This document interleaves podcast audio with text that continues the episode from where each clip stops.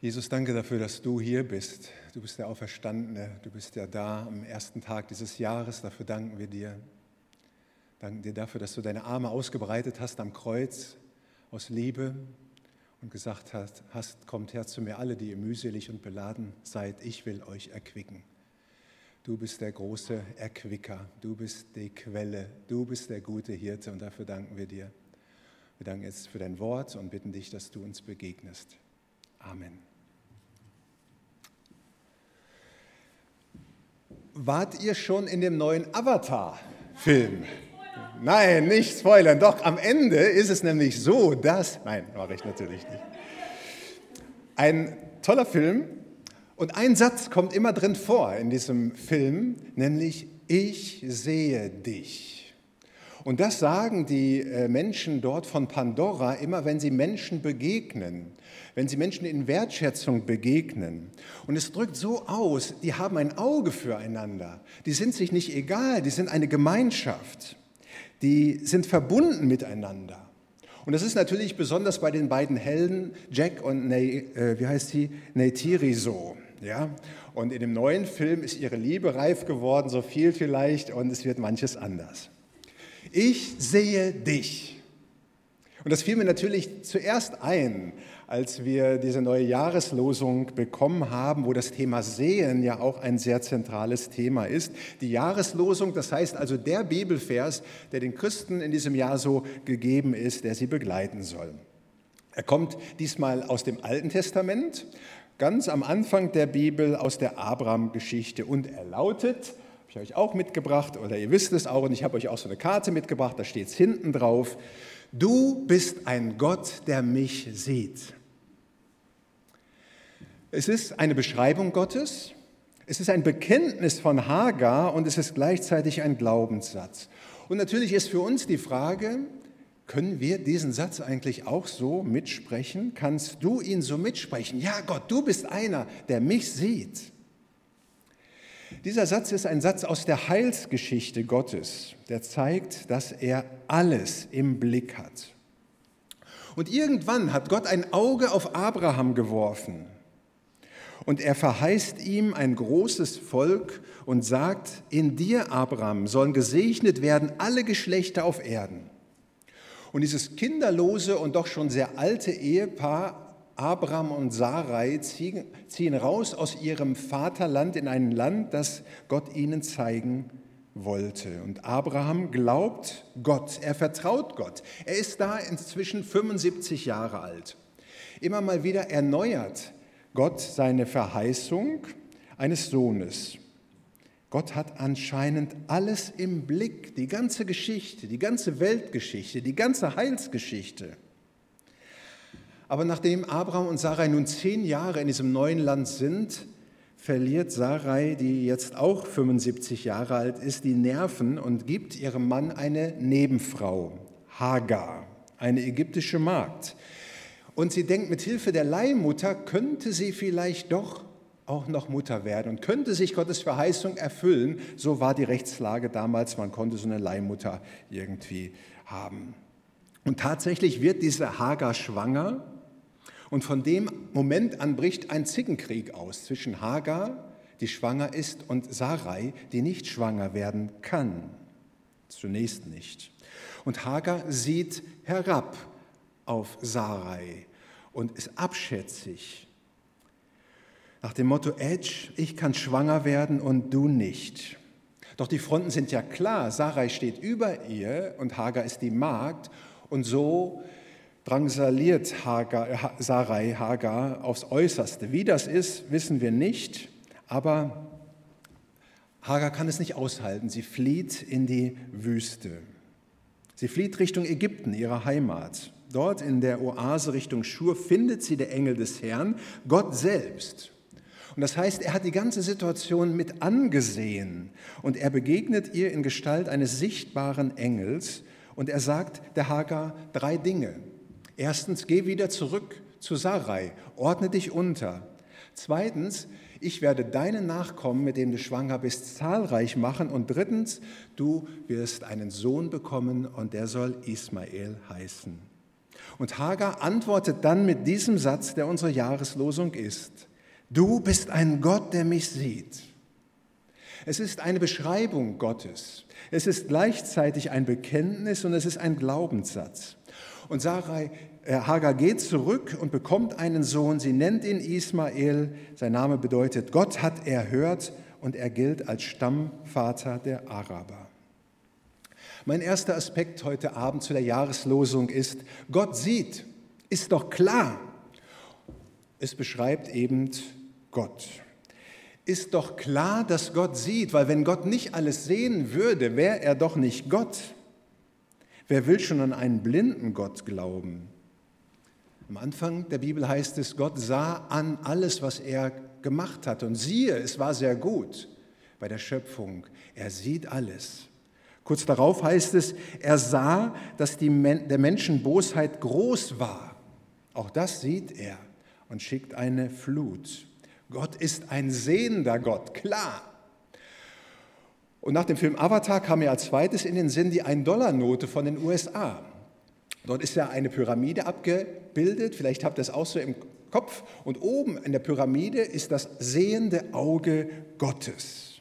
Und darüber steht der Schriftzug Annuit Coeptis, was so viel bedeutet wie, er ist unseren Unternehmungen gewogen, was oft auch übersetzt wird mit Gott ist mit uns. Das heißt, Gott hat den Überblick, er kennt uns, er begleitet uns und wir können sagen von Weihnachten her, Gott ist der Immanuel, Gott mit uns.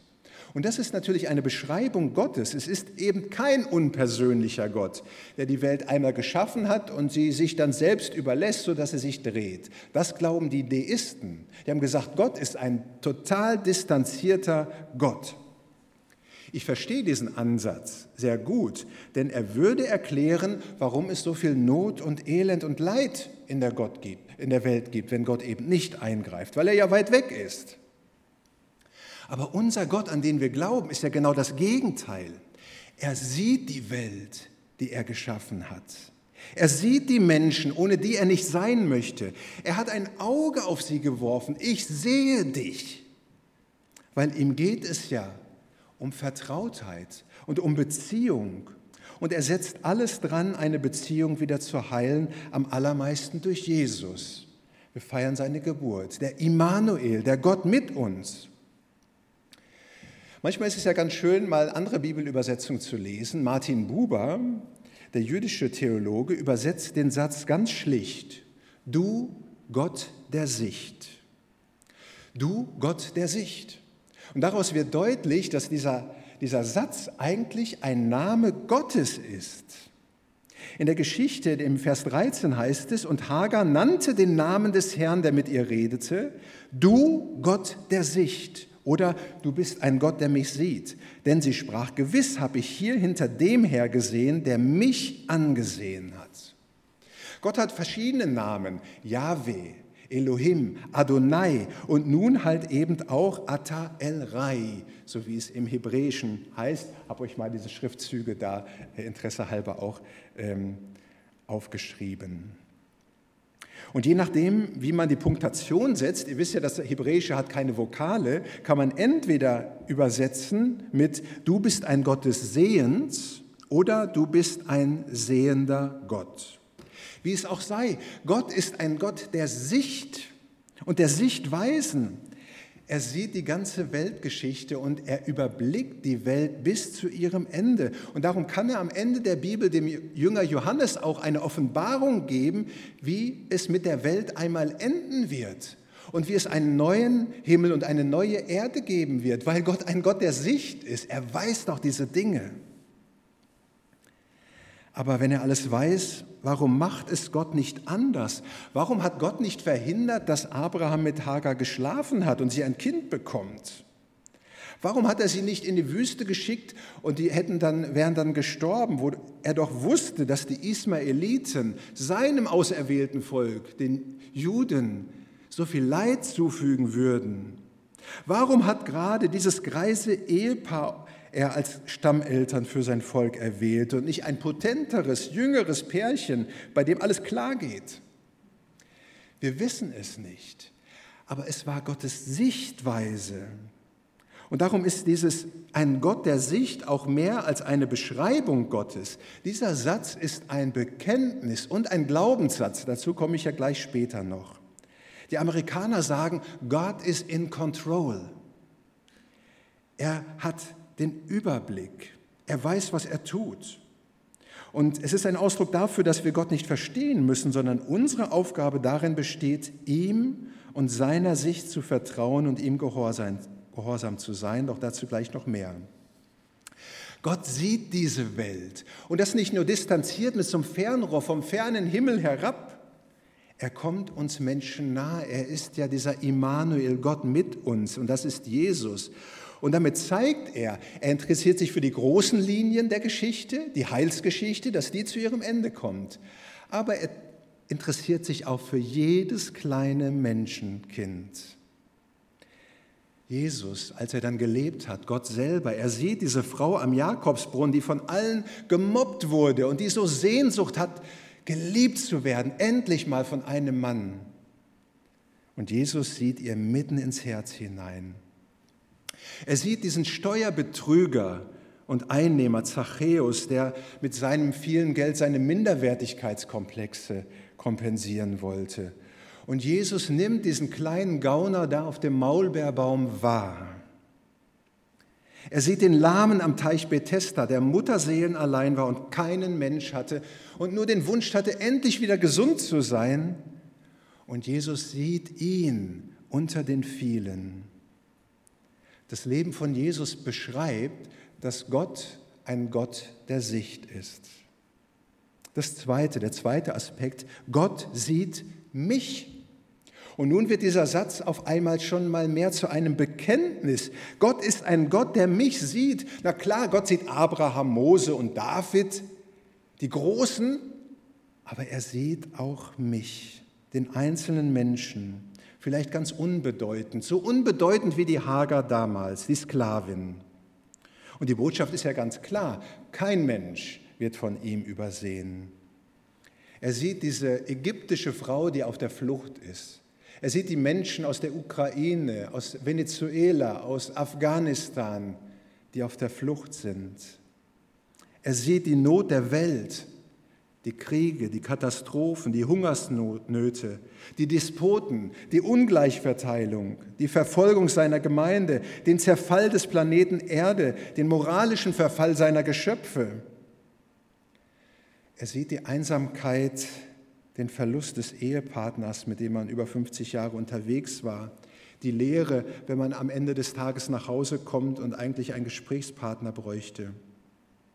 Er sieht die Kraftlosigkeit und Müdigkeit. Menschen, die in einer Depression stecken, die sich zurückziehen in ihre Höhle, die zwar einerseits Sicherheit gibt, aber andererseits einen auch gefangen hält.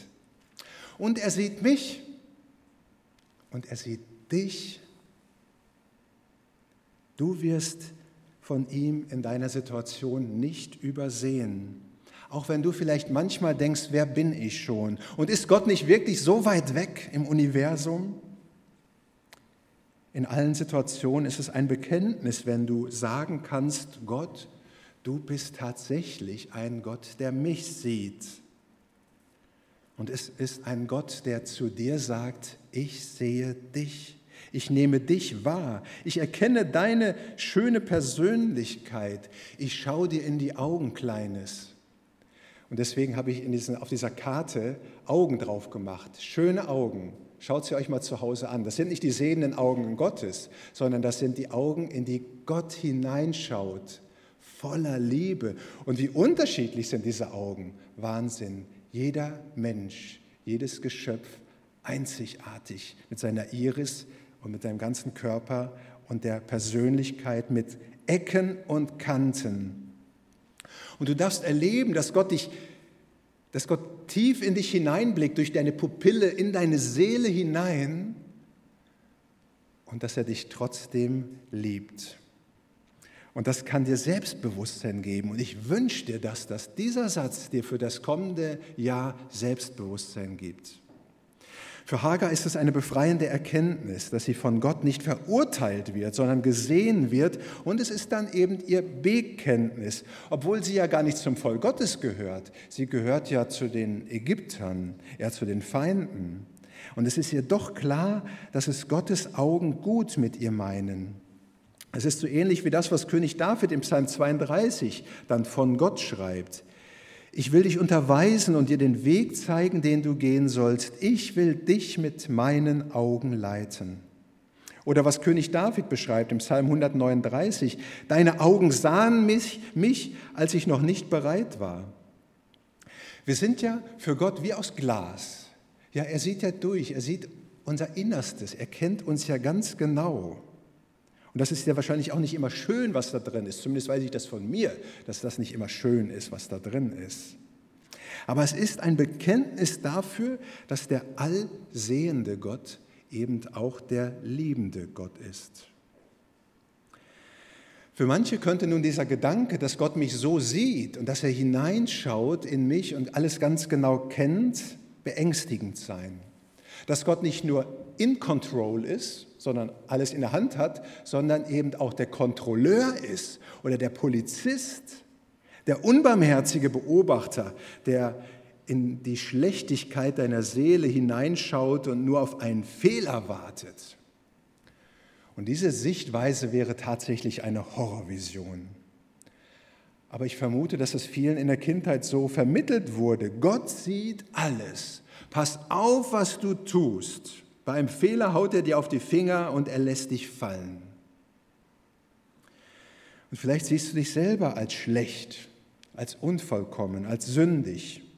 Vielleicht denkst du, du hast es gar nicht verdient, glücklich zu sein, so wie du bist, und läufst mit einem schlechten Gewissen über die Erde. Und dann passiert Folgendes. Dein mangelndes Selbstbewusstsein macht dich für die liebenden Auge Gottes blind. Denn wie du dich siehst, wie du dich siehst, prägt ja auch dein Bild davon, wie Gott dich sieht. Und natürlich sieht Gott die Schuld auch von Hagar. Und sie war in dieser ganzen Misere ja nicht unschuldig mit ihrer Hochmut. Aber er sieht eben mit Augen der Gnade und der Liebe. Er ist kein strafender Gott, sondern ein liebender Vater. Und dazu braucht es vielleicht manchmal einen Blickwechsel. Mein dritter Aspekt und der letzte. Gott sieht und ich vertraue, wie aus diesem Satz ein Glaubenssatz wird. Es gibt ja viele Wahrheiten in der Bibel, vieles, was irgendwie richtig ist, aber es geht ja nicht darum, das alles zu verstehen und dann Zähneknirschen zu akzeptieren. Es geht ja nicht darum, dass man sich als Nachfolger von Jesus möglichst regelkonform verhält, sondern dass man in einer Beziehung zu Gott lebt zum Vater mit dem Sohn durch den Heiligen Geist. Und dass meine Sicht von Gott eine andere wird, nämlich dass er von diesem unpersönlichen Gott zum liebenden Vater wird. Wie kann das geschehen? Wie kann dieser allgemeine Satz nun der Jahreslosung zu einem persönlichen Bekenntnis werden, zu einem Glaubenssatz? Durch Glauben, durch Vertrauen, und zwar zuerst, indem du Gott als Du begegnest. Und deswegen habe ich dieses Du auch jetzt hier farbig markiert. Weil wenn du jemand mit Du anredest, dann bedeutet das, dass du eine Beziehung zu ihm hast. Weil deinen Chef würdest du nicht einfach so duzen oder jemanden, den du nicht kennst, sondern du sagst nur Du zu jemandem, mit dem du nahe bist und der dir auch etwas bedeutet. Mit Gott kannst du per Du sein. Du glaubst ihm, dass du nicht so unbedeutend und zu klein bist. Du glaubst ihm, dass er sich für dich interessiert. Du glaubst ihm, dass er die ganze Geschichte nur wegen dir geschrieben hat. Du glaubst ihm, dass er nur wegen dir Jesus gesandt hat und ans Kreuz hat nageln lassen, damit du frei bist. Du glaubst ihm, dass du durch Jesus zu ihm Papa sagen kannst und immer mal wieder sagen kannst, schau mal Papa, was ich gemacht habe heute und ihm frei in die Augen schauen kannst. Durch Jesus wird dieser große Gott auf einmal zu dem persönlichen Du und zum lieben Vater im Himmel. Dann bedeutet es, dass du ihm vertraust, dass er dich nicht übersieht, sondern gegenwärtig ist und dein Leben sieht. Wir haben ja gesehen, dass dieses Du bist ein Gott, der mich sieht, das Wesen Gottes ausdrückt. Er ist nicht nur ein Gott, der auch sehen kann, er ist ein Gott der Sicht, ein Gott des Sehens. Und das heißt, er ist der Menschseher und deswegen habe ich das vorne auf die Karte geschrieben, Menschseher und Überblickhaber. Er interessiert sich für dich. Er hat dein Leben im Griff. Er hat ein Auge auf dich geworfen, so wie ein Verliebter. Und du kannst ihm vertrauen, dass er es gut mit dir meint und dich nie alleine lässt. Er ist der Vater, der dich sieht, auch in Wüstensituationen. Und du kannst ihn fragen vertraut, Vater, wie siehst du das, diese Situation, in der ich stecke? Wie siehst du jenes? Was ist deine Sicht? Zeig sie mir, deine Sicht. Und zu guter Letzt wird dieser Satz zum Glaubenssatz, wenn du Gott vertraust, auch wenn Gott die Situation nicht sofort ändert oder sie überhaupt nicht ändert. Weil bei Hagar war es nämlich so, dass Gott zu Hagar sagt, kehre nun wieder um zu deiner Herrin und demütige dich unter ihre Hand. Das heißt, Hagar geht nach dieser Begegnung wieder in die Situation zurück, aus der sie geflohen ist, zu dieser griesgrämigen Sarah und zu dem Abraham, der sich gar nicht für sie interessiert. Einige Jahre später wird sie dann mit Ismael endgültig und in Klammern gesagt mit Gottes Erlaubnis in die Wüste geschickt. Dort erlebt sie aber wieder, dass Gott sich um sie kümmert. Sie sieht und sie hört und ihr hilft. Doch dass Gott die Situation sieht, bedeutet nicht, dass nun alles ohne Probleme läuft. Die unangenehme Situation ist manchmal trotzdem noch da, aber Gott ist auch da. Gott segnet Menschen in schwierigen Situationen oft, ohne die Situation zu ändern, durch seine Gegenwart. Du bist ein Gott, der mich sieht. Das ist ein Ausdruck von Gottes Verbundenheit und Liebe zu dir. Ich sehe dich. Und ich wünsche dir, ich wünsche uns, dass wir in diesem neuen Jahr das erleben und vor allen Dingen dass wir ihm das glauben können. Amen.